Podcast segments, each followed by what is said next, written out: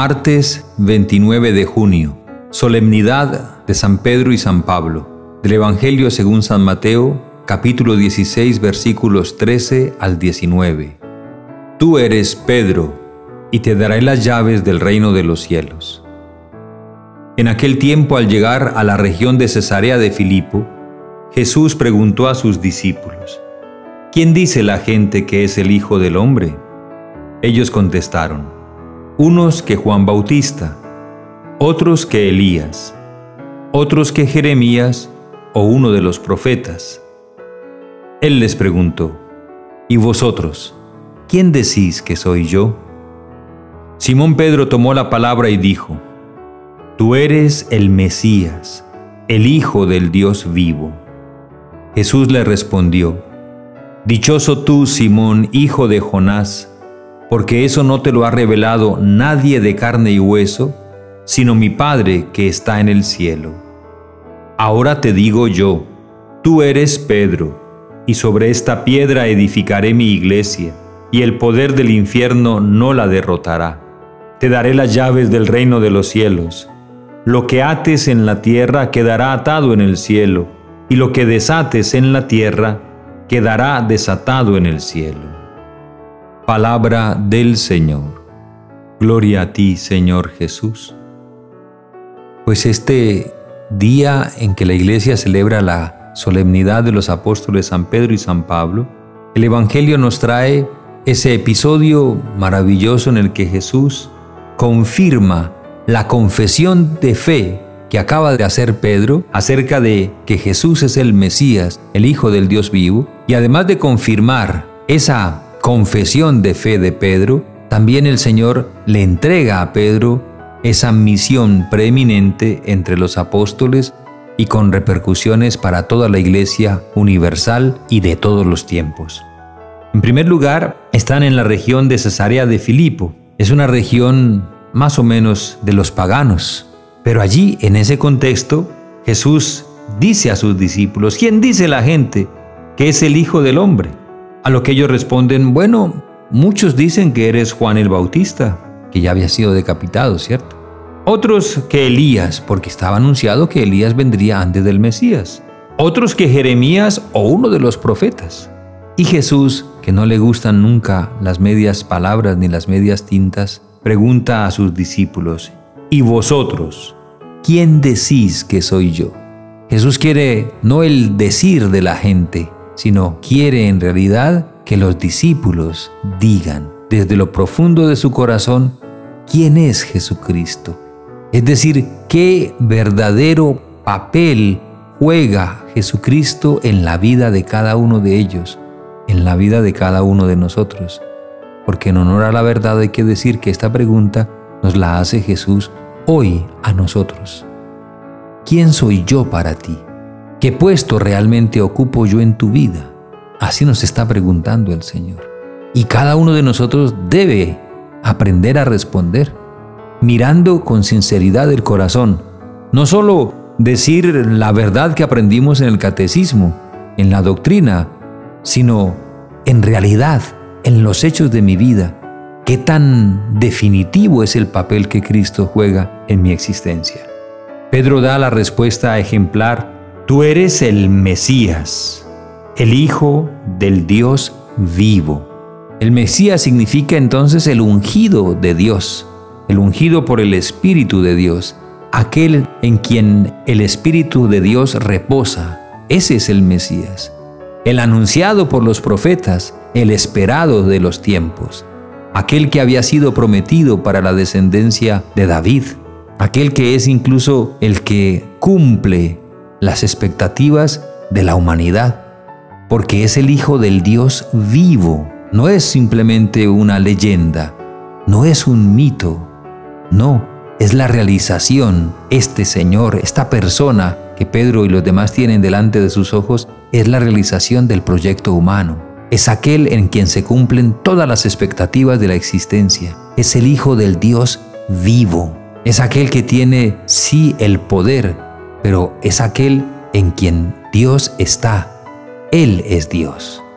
Es una confesión demasiado importante y en labios precisamente de un israelita es la afirmación entonces del carácter divino de este Mesías.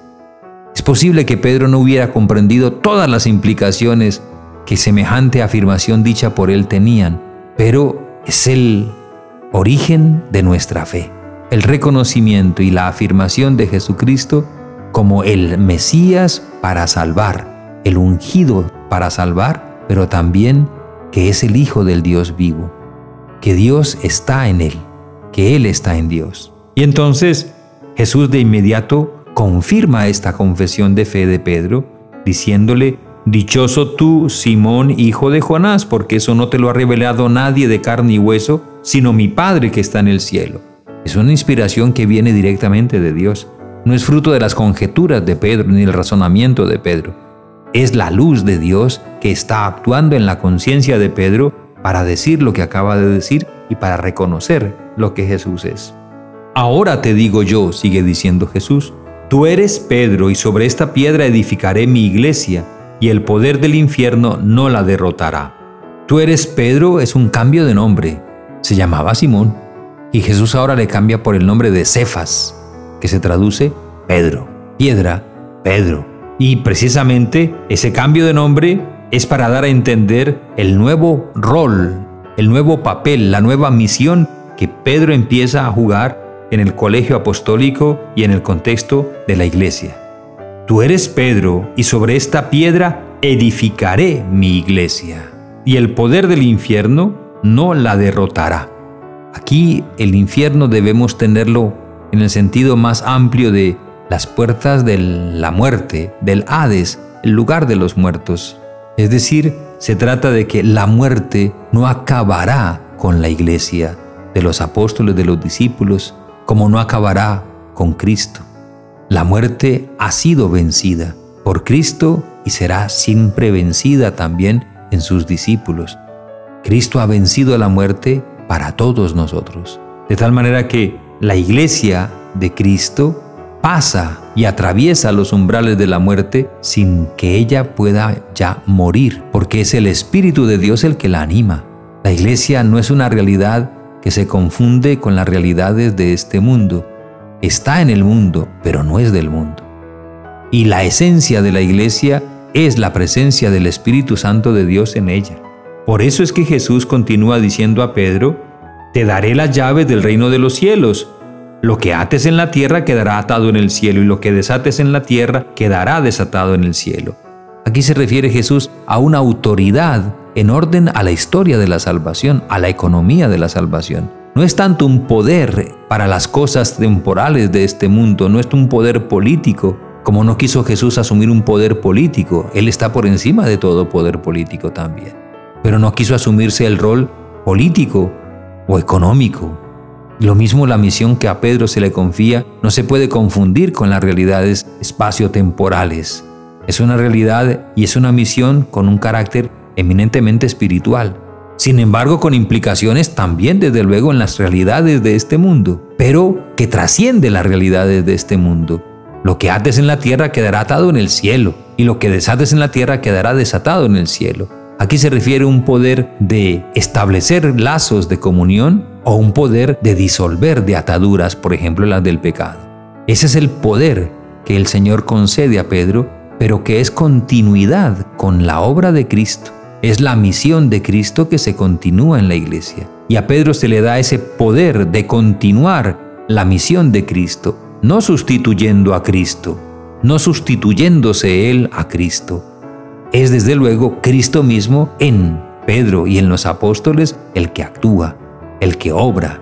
Y precisamente la iglesia se precia de ese hermosísimo y grandísimo don, que el Señor cumple su palabra, yo estaré con vosotros todos los días hasta el fin del mundo.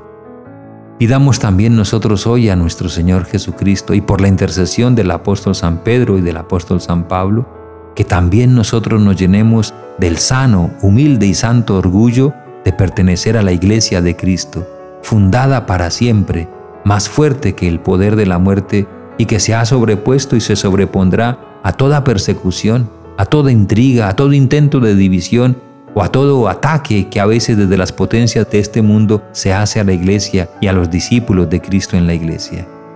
Démosle gracias al Señor porque en la iglesia nos ha concedido el don de la fe, nos ha permitido conocerle, nos ha dado también su santa palabra, nos da los sacramentos y nos da el Espíritu Santo, que es el alma de la iglesia, en orden a que los discípulos de Cristo cumplamos el gran mandamiento del amor. Amén.